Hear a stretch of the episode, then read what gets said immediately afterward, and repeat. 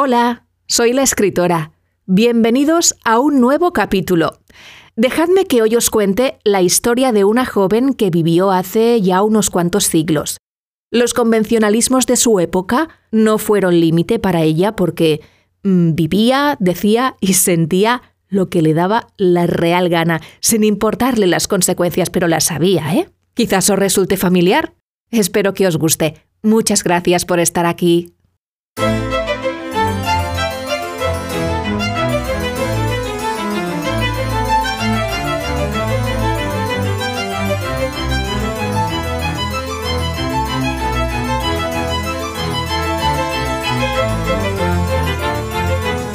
Los microrrelatos de la escritora.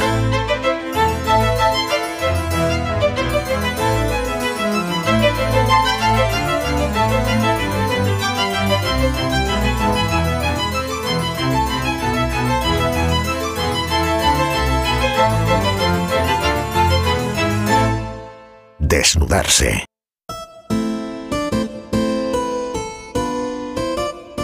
En la época en la que los corsés ahogaban a las mujeres y los calzoncillos de ellos eran largos y amarillentos por los orines secos, Elizabeth, una joven de alta cuna, escribía escondidas en la fría habitación de un palacio.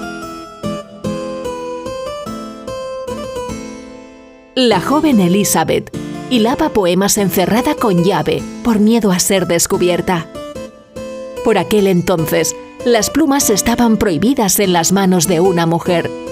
No fuese que tuviesen más que decir que la de los hombres.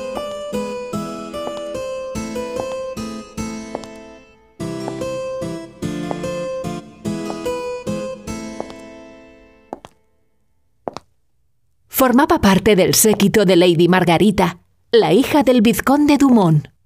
Mientras las damiselas cosían bordados con hilo de seda bajo la luz de las velas, nuestra escritora clandestina buscaba cualquier excusa para escabullirse y acudir a la fría habitación de palacio a desnudar su alma sin límites.